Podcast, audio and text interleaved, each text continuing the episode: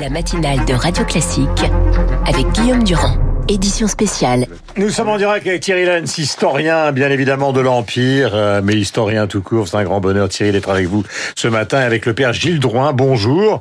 Vous êtes prêtre au diocèse, au diocèse d'Evry, spécialiste de l'architecture et de liturgie, et vous avez publié donc un livre euh, sur Notre-Dame. Nous allons évidemment parler cette fois-ci d'histoire avec vous deux. On rappelle qu'une enquête est en cours. On rappelle qu'au moment où l'incendie s'est déclaré à 18h50, il n'y avait plus personne sur le chantier qui avait démarré il y a maintenant quelques mois, que ce chantier était important mais qu'il touchait essentiellement l'arrière de la capitale car l'avant avait déjà été restauré dans les années 90-2000. Euh, le moins qu'on puisse dire, Thierry, si on part euh, du XIIe siècle jusqu'à aujourd'hui, c'est que l'histoire de Notre-Dame a été une histoire particulièrement secouée. Oui, alors pas pas au point d'hier soir quand même. Hein. Il, y a, il, y a, eu euh, effectivement dans l'ancienne euh, cathédrale euh, carolingienne un incendie aux alentours des années 850. Et puis par la suite, la cathédrale a quand même relativement été épargnée, même si elle a été euh, envahie. Euh, les communards ont essayé d'y mettre le feu. Euh, vous par on parlait tout à l'heure des incidents au moment de l'arrivée de De Gaulle en 44. Mais c'est vrai que ce qui s'est passé hier est quelque chose de, à la fois de, de poignant, d'exceptionnel et qui qui ne peut évidemment pas laisser indifférent à la fois comme comme chrétien, comme membre de la nation et éventuellement comme amoureux du patrimoine, parce qu'on entend beaucoup de réactions euh, sur ce sujet. Il faut quand même pas oublier que c'est d'abord un, un, lieu de culte. Et quel lieu de culte hein? Il s'agit pas de pierre, il s'agit de l'âme de la nation. Et euh, je crois que, par exemple, la réaction du président de la République hier, qui quand même, dans un communiqué ou un tweet, je ne sais plus, euh, prononce le, le, mot catholique, je trouve que c'est euh, de sa part euh, ce que nous attendions, probablement. Mhm. On a eu d'autres d'autres tweets qui qui n'y faisaient évidemment euh, absolument pas allusion parce que ça aurait probablement brûlé les doigts euh, à la maire de Paris par exemple de signaler que Notre-Dame est aussi un lieu de culte. Question euh, le rôle de Napoléon puisque nous sommes dans une jonction très importante entre justement la Révolution française et ce qu'il a voulu que Notre-Dame redevienne.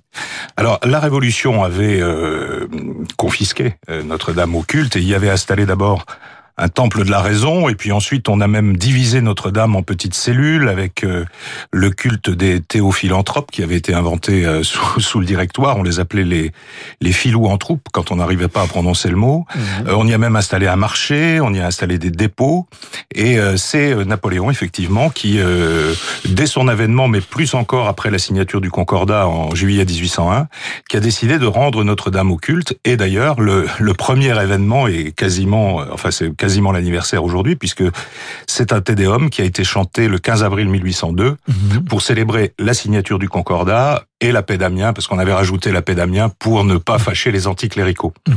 Et, et, par la suite, Notre-Dame a fait l'objet de travaux, alors pas aussi considérables que ceux du milieu du 19e siècle, mhm. mais enfin pour être euh, complètement rendu au culte, et c'est devenu aussi si l'on peut dire, une cathédrale impériale, puisqu'on y a euh, fait le baptême du roi de Rome, on y a chanté moult téléum, le sacre évidemment, et puis euh, et puis le dépôt des drapeaux pris à l'ennemi. Hein. Notre-Dame a été longtemps un euh, dépositaire d'une de, d'une partie des drapeaux mmh. pris à l'ennemi. Ce sont d'ailleurs ceux qui subsistent avec ceux du Sénat qui sont aujourd'hui aux Invalides. Alors l'histoire du 19e siècle, et après on sera évidemment avec le père Gilles Drouin, l'histoire du 19e siècle a été... Euh marqué aussi par à la fois les périodes tranquilles et des périodes qui ont été marquées par l'espasme révolutionnaire, puisque tout à l'heure Camille Pascal a expliqué avec justesse que dans la révolte des gueux évoquée par euh, Victor Hugo, donc dans Notre-Dame en 1831, mmh. l'allusion n'était pas une révolte des gueux euh, qui remontait au mmh. Moyen Âge, euh, puisqu'à cette époque-là tout le monde était catholique, mais c'était plutôt une révolte qui était la transcription littéraire de celle mmh. des émeutiers de 1830, qui n'est pas une dénonciation, mais qui est une réalité. Oui, oui, c'est vrai. Euh, Camille Pascal, d'ailleurs, dans son roman euh, L'été des quatre rois, le raconte fort bien. Au moment de la Révolution de 1830, des émeutiers ont essayé de mettre le feu à Notre-Dame. En tout cas, ont, ont mis à sac une partie de Notre-Dame, mais ce sont les les, euh, les, les prêtres, les bedeaux qui ont qui ont sauvé l'intérieur de la cathédrale. Euh, mais il faut rappeler aussi que les communards ont essayé de mettre le feu à la cathédrale. Alors non contents d'avoir assassiné l'archevêque de Paris, ils ont aussi essayé de mettre le feu à Notre-Dame. Alors ils s'y sont si mal pris que là, cette fois-ci, Notre-Dame a résisté, mhm. contrairement à d'autres bâtiments euh, donc, donc c'est effectivement. Euh, je, je, ne sais pas quel est le, le type de symbole. Je ne veux pas de, devant le père euh, euh, parler de choses, mais si on essaye de, de, de se demander Et il n'est pas impossible que Dieu envoie un message. Alors il y a deux, il y a deux solutions. Ou alors c'est euh, faisons le Joseph de Maistre du pauvre, ou alors c'est le châtiment qui nous envoie. Mhm. Ou alors, comme euh, on l'entend dire ce matin, heureusement par euh, les, les ecclésiastiques qui prennent la parole, euh, c'est peut-être aussi le coup de pied aux fesses. Aussi Dieu donne jamais des coups de pied aux fesses qui euh, qui peut relancer un tout petit peu. euh, non pas la foi, mais en tout cas le, le respect de ces racines-là, qui sont des racines essentielles, qui sont niées, mais qui sont, n'en déplaise à certains, complètement réelles. Alors, deux périodes évidemment particulièrement violentes de l'histoire du XXe siècle, puisque nous sommes avec vous, Thierry Lenz. C'est la Première Guerre mondiale et la Deuxième Guerre mondiale. Pendant la Deuxième Guerre mondiale, il y a quand même eu de très nombreux bombardements. Euh, euh, la cathédrale de Reims, par mm-hmm. exemple, a été détruite. Comment se fait-il que Notre-Dame ait été protégée de ça? Ah, parce que les, bombardements euh, alliés n'avaient pas lieu sur le centre-ville de Paris. Hein. C'était les usines de Billancourt, c'était les voies ferrées qui étaient visées.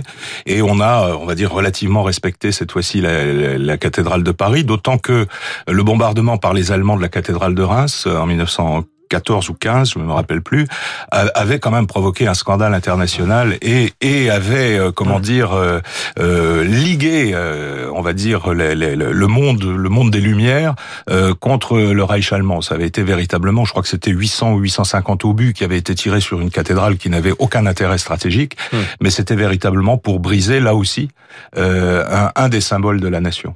Nous sommes ce matin donc avec vous, Thierry Lenz, avec le père Gilles Drouin. Dans le monde euh, qui est le monde des laïcs, évidemment, deux images euh, nous reviennent euh, qui sont comparables, même si les circonstances ne le sont pas. C'est évidemment le World Trade Center qu'on a vu s'effondrer.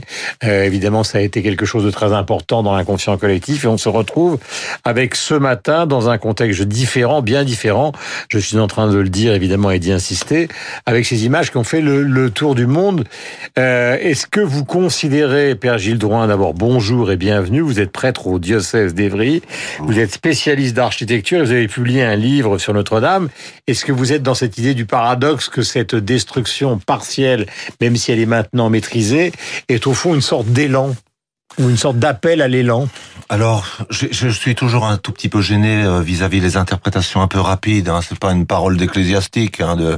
mais euh, vous savez, on voit déjà une cathédrale défigurée, Euh, une image qui m'a qui m'a meurtri, hein, euh, abîmé, qui m'a. On a, il y a eu beaucoup d'images, mais qui m'a marqué hier. C'est l'image où on voyait la croix incandescente euh, prise euh, au-dessus par le drone. hein. Et au cœur de la ville, au cœur de la nation, on l'a dit, etc. Et puis pour pour les chrétiens, ben, au début de la semaine sainte, hein, je veux dire, euh, la cathédrale, elle est à l'image du visage du Christ défiguré. Donc il y a quelque chose. euh, c'est vrai qu'il y a beaucoup de choses qui se télescopent, mais c'est vrai que cette euh, cette euh, ce drame, cet incendie, cette cette meurtrissure, cette déchirure qui arrive au début de la semaine sainte. euh, alors on peut le spiritualiser. Je pense que dans le, le cœur de, de tout catholique, de tout prêtre dont je suis, euh, on peut les interpréter, mais après les interprétations, euh, vous savez. Euh, voilà, euh, je, je, je pense qu'il faut pas aller trop vite sur ce plan-là. C'est vrai, c'est vrai que ce qu'on voit, hein, je, je lis en termes d'interprétation, et c'est pas une facilité. Ce qu'on voit, c'est que, euh, eh bien, le, le poids symbolique de la cathédrale euh, est immense. Hein, on on l'évoquait. Hein, les réactions sont quand même euh, incroyables et c'est normal. Euh, et puis, euh, je pense, sans être angélique, mais je pense réellement que finalement la cathédrale Notre-Dame continue dans le drame, hein, dans, on est on est dévasté, etc., mais à remplir son rôle millénaire qui est de faire l'unité. Et elle fait l'unité. Mm. Oh, alors l'unité, hein, il faut pas se leurrer. Hein, euh, on l'a dit, etc. Elle durera. Le... Mais euh, on voit le poids des symboles. C'est pas par angélisme que je veux m'arrêter sur cet aspect-là, mais quand même, quand même, on peut par moment prendre quelques heures de, de retrait. Mais ça s'est en plus Euh, élargi, euh, euh, Père à l'étranger. C'est-à-dire, euh, alors ça c'est évidemment le rôle, parce que maintenant on est tous les contemporains de nos contemporains via les chaînes d'information. Mais enfin, Trump, Theresa May, le Vatican, c'est bien normal, le monde entier, des familles qui donnent des sommes colossales, Pinot, Arnaud, 200 millions d'euros. Et ça, ça, c'est la version immergée de l'iceberg, mais des centaines de personnes qui nous écoutent ce matin vont donner une partie peut-être de leur fortune, de leur salaire, de leurs économies pour la reconstruction de Notre-Dame. C'est en ça que je voulais dire que si on ne peut pas surinterpréter, il y a quand même un élan qui est né ce matin. Évidemment. Évidemment, mais parce que, eh bien, Notre-Dame fait partie de chacun d'entre nous. Hein, c'est euh, d'ailleurs le mot est beau, hein, Notre-Dame. Moi, j'habite aux missions étrangères de Paris. Alors, c'est des prêtres essentiellement. Il y a des prêtres du monde entier. J'ai jamais vu. C'est plus qu'une émotion. euh, tout le monde, euh, eh bien, avait perdu, tous avaient perdu. C'est la, alors je veux pas dire que c'est la cathédrale du monde, mais tout le monde a quelque chose. Euh, ça concerne le monde entier. Euh, et puis évidemment, alors ça concerne la ville de Paris, ça concerne la France et ça concerne le monde entier. Euh, c'est Notre-Dame. Je disais ce matin avec un, un de mes amis, c'est pratiquement une personne. Hein. C'est comme si, euh, alors il faut Bah, pas faire dans le lyrisme, mais le, le, le, le cœur de Paris. Je suis pas parisien d'origine, mais je suis, je vis à Paris et, et ben c'est le cœur de notre ville qui est touché. Donc quand le cœur est touché, eh bien, alors je pourrais le prendre. Vous voyez, je suis théologien, je pourrais le prendre spirituellement, je pourrais le dire. Hein. Euh, c'est euh, alors en tant que catholique, euh, euh, alors ce ne sont que des pierres aussi, mais des pierres tellement chargées de symboles que c'est vrai que c'est le corps du Christ quelque part qui est touché symboliquement. Hein, je le disais, mais alors là je parle en théologien. Vous voyez, il faut il faut séparer les distinguer les niveaux de, de langage. Mais quand j'ai vu cette image de la croix euh, incandescente. Euh, la veille de la semaine sainte, euh, eh bien, je me suis dit, je pensais euh, euh, à Pascal qui disait, donc, qui parlait du Christ en agonie jusqu'à la fin du monde. Alors, euh, on va pas, vous voyez, je, vous- je vous reproche rien, mais je vous reproche de- d'interpréter, et je vais le faire moi-même. La situation de l'Église est terrible actuellement. Eh bien, il y a une image de cette agonie qui, pour nous chrétiens, prend un relief évidemment tout à fait particulier pendant la semaine sainte, Hmm. hein. parce que l'agonie, l'agonie, elle débouche sur la Pâque. Mais il faut pas passer trop vite à Pâques, parce que l'agonie, ça, hein, Pascal disait, Christ en agonie jusqu'à la fin du monde. Et la cathédrale agonise.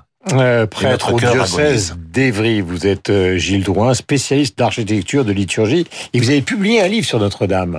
Alors j'ai publié un livre sur, oui, pas, euh, il y a euh, une bonne partie sur Notre-Dame, mais euh, sur euh, l'interprétation théologique de l'architecture. Qu'est-ce que l'architecture peut nous dire de notre foi? Et j'ai publié un- dans ce livre, j'ai montré entre guillemets, donc je- oui, j'ai montré que, alors je donne non pas l'anecdote, mais que euh, finalement c'était sur le le- le rapport entre le sanctuaire et la nef, que le cardinal Lustiger, avec lequel j'ai eu la grâce de travailler, hein, je pensais souvent, je pense à lui, hein, qu'est-ce qu'il aurait dit, qu'est-ce qu'il aurait fait, hein, eh bien que le cardinal Lustiger euh, avait réussi à Notre-Dame à faire ce que Louis XIV n'avait pas réussi, c'est-à-dire à changer la place de l'hôtel. Louis XIV le voulait et les chanoines s'y sont opposés. Il a fallu attendre le cardinal Lustiger pour que, euh, avec son architecte Jean-Marie Dutilleul, pour que la l'organisation de Notre-Dame, eh bien l'organisation liturgique soit celle qui avait été projetée au XVIIIe siècle. Donc vous voyez. Voilà, c'est ça aussi Notre-Dame. La confluence d'un lieu fondamentalement liturgique, hein, ne l'oublions pas. Hein. Euh, Il y a les touristes autour, mais les touristes, euh, ils croisent des gens qui prient. Elle, elle est faite pour être, elle continue à être un lieu Comme à liturgique. Saint-Pierre de Rome. Hein, voilà.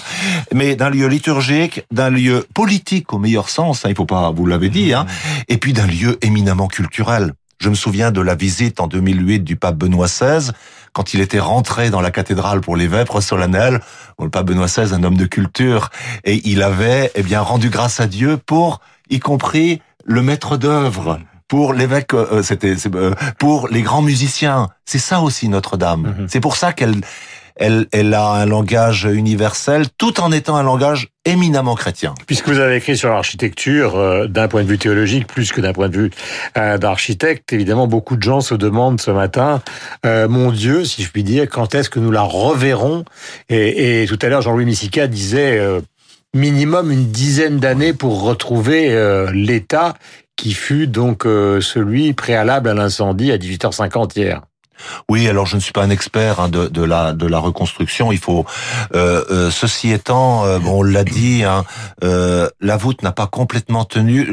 L'interrogation, parce que j'ai pas plus d'informations, vous savez, euh, c'est, je me demandais quand même les deux grandes roses qui sont des chefs-d'œuvre absolus. Hein. Les autres, ver- euh, les, les, les, les autres verrières qui sont les plus fragiles, souvent hein, les verrières sont, alors elles sont très belles. C'est pas parce qu'elles sont du 19e siècle, n'ont- mais elles sont du 19e et du 20e siècle. Les deux roses, je me demande dans quel état elles, elles sont. Mais sinon, par exemple, vous voyez, on faisait le, pa- le parallèle avec la cathédrale de Reims. Euh, la cathédrale de Paris, la Notre-Dame, la, la statuaire n'est pas touchée. C'est pour ça qu'on avait peur quand le beffroi nord était en, en feu. Euh, si les portails s'étaient effondrés, alors là, mon Dieu, hein, je suis pas en train de dire. euh, Mais donc l'ossature, euh, les œuvres d'art, à mon avis, sont pour la plupart sauvées. J'aime pas trop le mot. Euh, je m'interroge sur, je m'interroge sur les vitraux. Hein, je m'interroge. Alors on peut tout refaire, mais ça prendra évidemment énormément de temps. Vous savez, il y a des précédents. On a parlé de Reims, Chartres. La cathédrale de Chartres a brûlé, la, la charpente a brûlé en 1834. La voûte a tenu, mais il n'y avait pas de flèche. Donc euh, apparemment, la voûte, elle s'est effondrée au moment où la, la flèche a trouvé la voûte. Hein. Euh, mais Chartres, je lisais dans les chroniques, trois quarts d'heure, ça, ça a été, ça a saisi euh, au 19e siècle, ça a saisi les gens, ben comme hier. C'est-à-dire qu'une charpente en bois qui brûle, c'est pas la première fois. Hein. Et Chartres, on l'a quand même reconstruit au 19e siècle. On a mis une charpente en fer. Mm. Et à, à, Reims, on a mis une charpente en béton. Je sais pas ce qu'on fera à Notre-Dame. Évidemment, la charpente... Ce sont les architectes à, des ouais, monuments nationaux voilà, qui vont se ouais, réunir et qui vont évidemment Hein. euh, définir On une perd une charpente merveilleuse, mais mais voilà. Hein, euh, on refera, on reverra la cathédrale. Je pense que même moi qui ai 55 ans, je reverrai la cathédrale et je recélébrerai la Pâque du Christ dans la cathédrale euh, jaune. Je voudrais qu'on écoute Jacques Lang qui était sur France Info il y a quelques instants dire ces quelques mots et après nous retrouvons Thierry Lenz. Voici Jacques Lang, l'ancien ministre de la Culture. Si on y met les moyens, on peut contribuer à restaurer ou à ressusciter une partie de ce qui a été détruit. Je le dis et le redis, il faut que l'État soit l'État et apporte sa contribution, déclare le chantier de restauration comme un chantier d'exception. J'ai entendu dire plusieurs fois depuis hier soir qu'il fallait des décennies pour euh, restaurer l'ensemble des, des éléments détruits. Non, moi je considère qu'on doit se fixer un délai court, comme on l'a fait par exemple pour la cathédrale de Strasbourg. On dit sans cesse que Notre-Dame est l'exception, alors il faut des mesures d'exception. Voilà pour les propos de Jacques Lang, Thierry Lenz, historien donc qui est avec nous.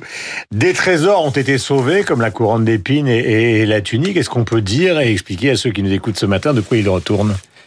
Euh, bah, écoutez, je, je n'en sais là, là aussi pas plus que vous et pas plus que le père. Euh, Ça a été transporté, a expliqué voilà, Jean-Louis voilà, Mussicard, apparemment, hein, les dans des- pompiers dans des- ont réussi à sauver euh, le trésor, on va dire. Euh, Mmh. Mais, mais il reste euh, tellement de choses à l'intérieur. La, la Pietà qui est derrière l'hôtel, je ne sais pas ce qu'elle ce qu'elle est devenue. Les images hier, je veux pas, mais la ouais. montrer devant la croix de Marc Bon. Couturier en a priori en bon état. La les, tableaux, les tableaux de mai. Alors les mets auraient a priori été recouverts, hein, euh, recouverts. euh, mais je ne sais pas, les, Ouais. les chapelles latérales ne sont pas détruites. ouais, hein. ouais, ouais, ouais. Il faut pas non plus. Euh, Non, non, je- mais- j'ai- c'est dramatique, mais il faut pas. Je, je pense que vous savez le trésor et la couronne d'épines. euh, C'est vrai que c'est des, c'est plus que symbolique. C'est les, les prêtres étrangers avec lesquels j'habite aux missions étrangères de Paris. Tout de suite m'ont dit Est-ce qu'on a sauvé Ouais, la couronne ouais, d'épines? C'est Mhm. très beau, hein.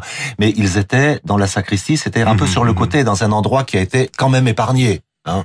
Donc euh, et puis on les a épargnés. Mhm. Le recteur Chauvet hier euh, avec euh, avec les larmes aux yeux et quand on a parlé de la, la couronne d'épines qui était sauvée, j'ai vu son visage s'illuminer à la télévision. C'était très beau. Merci à tous les deux. Donc, je rappelle que nous étions avec le père Gilles Drouin, qui est prêtre au diocèse d'Evry, et qui donc, en tant que théologien, a écrit sur l'architecture, euh, et puis donc Thierry Lenz, grand spécialiste de l'histoire euh, de l'Empire, qui était en direct avec nous. Je rappelle les faits, qui sont très simples, même s'ils sont tragiques. À 18h50, aux hier, donc dans les combles, un incendie s'est déclenché.